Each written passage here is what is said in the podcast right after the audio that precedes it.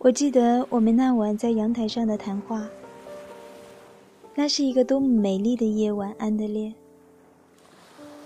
多年以后，在我已经很老的时候，如果记忆还没有彻底离开我，我会记得这样的夜晚。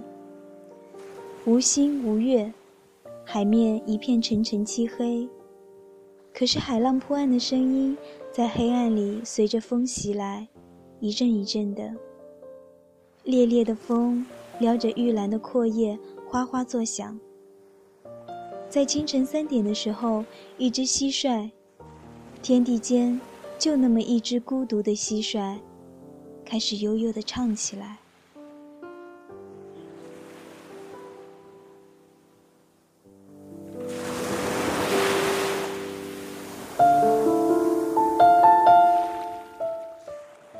你说，妈。你要清楚接受一个事实，就是你有一个极其平庸的儿子。你坐在阳台的椅子里，背对着大海。清晨三点，你点起烟。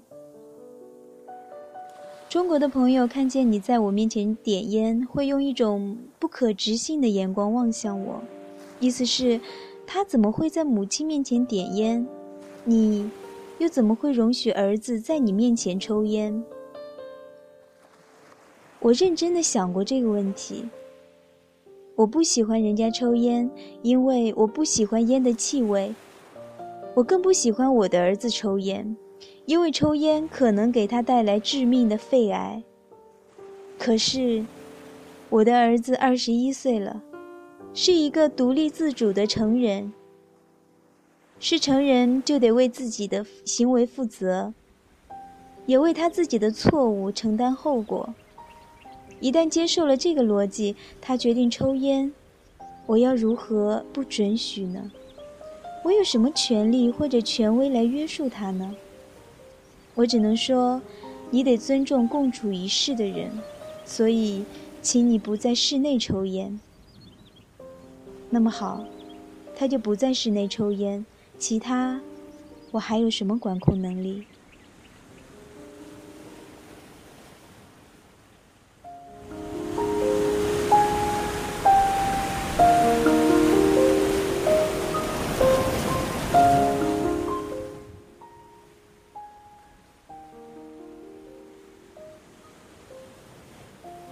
我看着你点烟，翘起腿，抽烟，吐出一团轻雾。我恨不得把烟从你嘴里拔出来丢向大海。可是我发现我在心里对自己说：“妈妈，请记住，你面前坐着一个成年人，你就得对他像对待天下所有其他成年人那样。你不会把你朋友或者一个陌生人嘴里的烟拔走，你就不能把安德烈嘴里的烟拔走。他早已不是你的孩子，他是一个个人。”他就是一个别人。我在心里默念了三遍：“安德烈。”青年成长是件不容易的事，大家都知道。但是要抱着你、奶着你、守护着你长大的母亲学会放手，把你当某个程度的别人，可也他妈的不容易呀。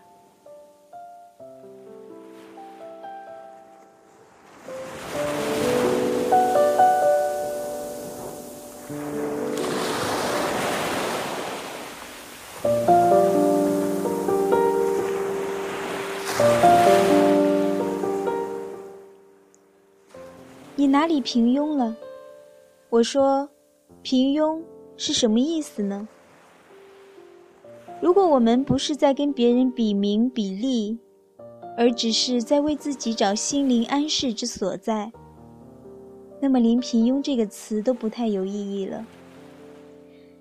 平庸是跟别人比，心灵的安适是跟自己比。我们最终极的负责对象，安德烈。千山万水走到最后，还是自己二字。因此，你当然更没有理由去跟你的上一代比，或者为了符合上一代对你的想象而活。同样的，抽烟不抽烟，你也得对自己去解释吧。妈妈，二零零六年十二月一日。